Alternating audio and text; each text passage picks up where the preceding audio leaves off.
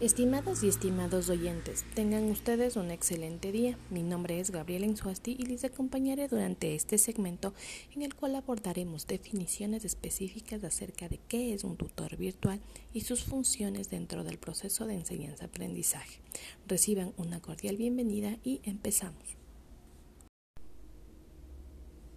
La educación, según la UNESCO, tiene la misión de permitir a todos, sin excepción, hacer fructificar todos sus talentos y todas sus capacidades de creación, lo que implica que cada uno pueda responsabilizarse de sí mismo y realizar su proyecto personal.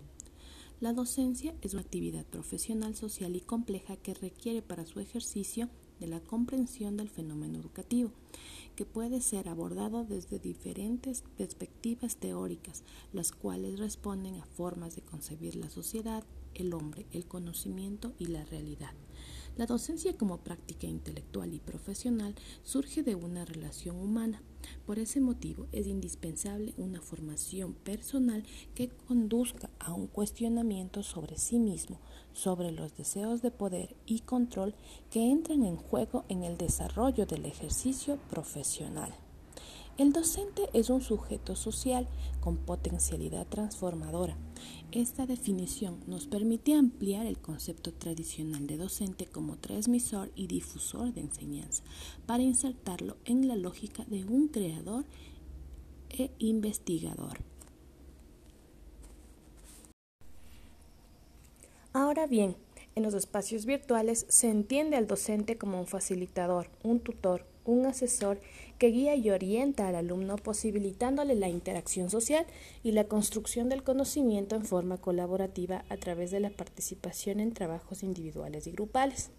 El tutor mantiene abiertos los espacios comunicativos, facilita el acceso a los contenidos, anima y promueve el diálogo entre los participantes, motiva que se compartan los conocimientos y que se construyan conocimientos nuevos. En este momento revisaremos las principales funciones de un tutor virtual. 1. Guiar a los alumnos en el uso de las bases de información y conocimiento, así como propiciar el acceso a los mismos para usar sus propios recursos. 2. Potenciar a los alumnos activos en el proceso de aprendizaje dirigido en el marco de acciones de aprendizaje abierto, explotando las posibilidades comunicativas de los grupos como sistemas de acceso a los recursos de aprendizaje. 3. Asesorar y gestionar el ambiente de aprendizaje en el que los alumnos estén utilizando los recursos.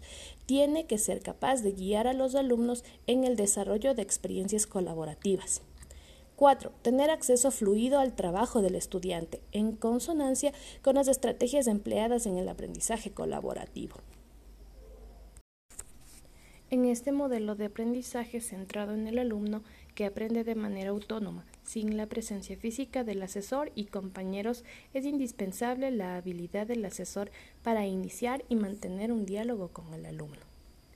Esta información ha sido rescatada del libro El aprendizaje colaborativo en ambientes virtuales, elaborado por Edith Ruiz, Leticia González, Nadia Martínez y Rosa Galindo en el año 2015. Gracias.